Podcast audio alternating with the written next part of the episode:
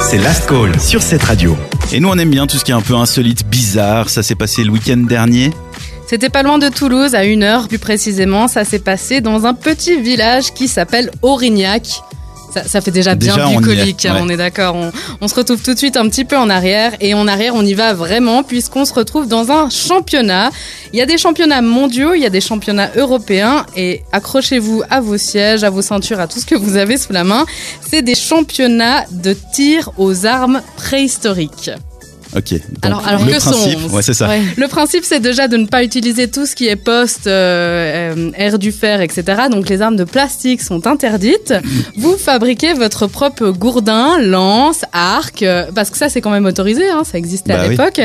Et il y a des, des épreuves, hein, évidemment, puisque euh, il faut il faut se mesurer et pouvoir déclarer un Parce vainqueur. que c'est ça, c'est vraiment un championnat mondial de d'armes. Ouais, d'armes préhistoriques.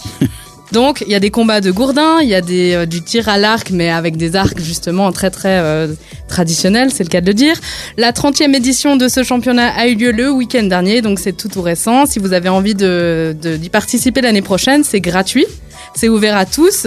Et puis, euh, il faut un peu d'imagination, je pense beaucoup d'entraînement, parce que sinon, Ouais. concrètement, vous n'allez pas pouvoir aller très très loin dans le championnat.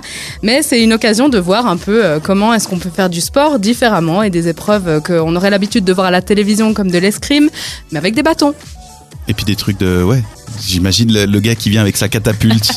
Bah c'est un truc de passionné. Bah, le gars, un- il oui, a travaillé pense. six mois sur sa catapulte, il sait l'utiliser et, Et il va aller attaquer des châteaux euh, prochainement avec. et il va passer un week-end à Aurignac. Voilà. C'était l'insolite du soir donc, lu par Virginie, préparé par Pénélope.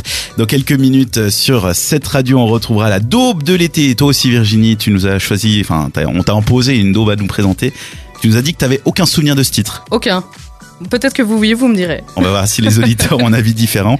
On le découvrira dans quelques instants. Le temps pour nous d'écouter un autre artiste suisse. C'est une artiste, Marine, avec le titre You Should Know. Cette radio. C'est ta musique. Ta radio.